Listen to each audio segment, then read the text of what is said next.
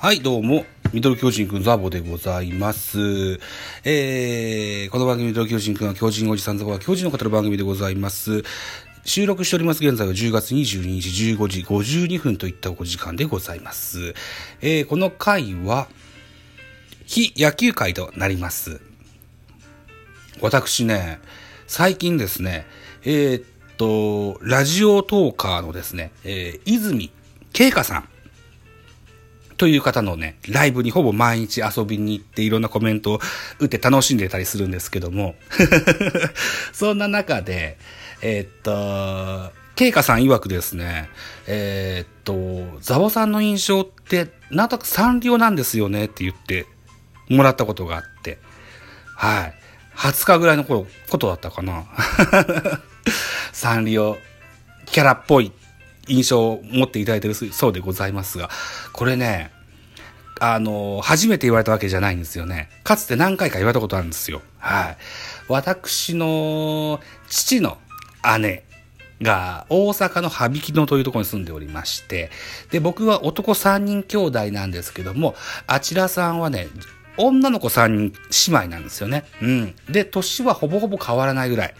なんです。えー長男の私、次男、三男と、向こうの長女、次女、三女さん。あんまし年が変わらない、うん、なん、感じなんですよ。で、よく一緒にお泊まりさせてもらったりですとか遊んでもらったりするんですけども、やっぱ男の子の文化と女の子の文化では違いますよね。特におもちゃ、遊んでるものとか、えー文房具やなんや、この辺も全然違ってて、うん。で、大阪のその親戚の長女さんはよくそのサンリオのキャラクターが好きで集めてらっしゃってて、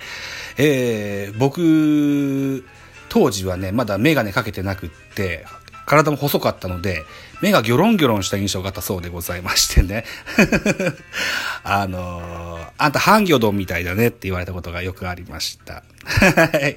僕はハンギョドンに似てるそうでございます。当時、小学校の頃ね。うん。なので、えーそれから、40年近く経った、おととい、久しぶりにサンリオキャラっぽいんですよねって言われちゃいました。そのようなあ回で、えーそのようなことを喋りたくて最後に 言ってみました。はい。泉慶香さんね、あの、ご自分でもおっしゃられますけれども、ショタボとおっしゃられます。あの、要はね、うん、アニメに出てくる少年キャラクターのようなお声をされてらっしゃるんですね。はい。えー、僕なんか田中真由美さん、あの、ルフィとか、クリリンとかの声のされてらっしゃる方ですね。あるいは、名探偵コナンの、あのー少年の姿の心の声、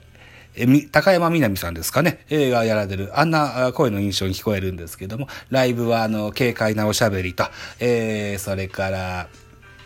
楽しいトークと、それから集まる常連のね、えーリスナーの方々とのコメントのやりとりとか、あ非常に楽しく、えー聞かせてもらってる番組でございます。はい。ということで、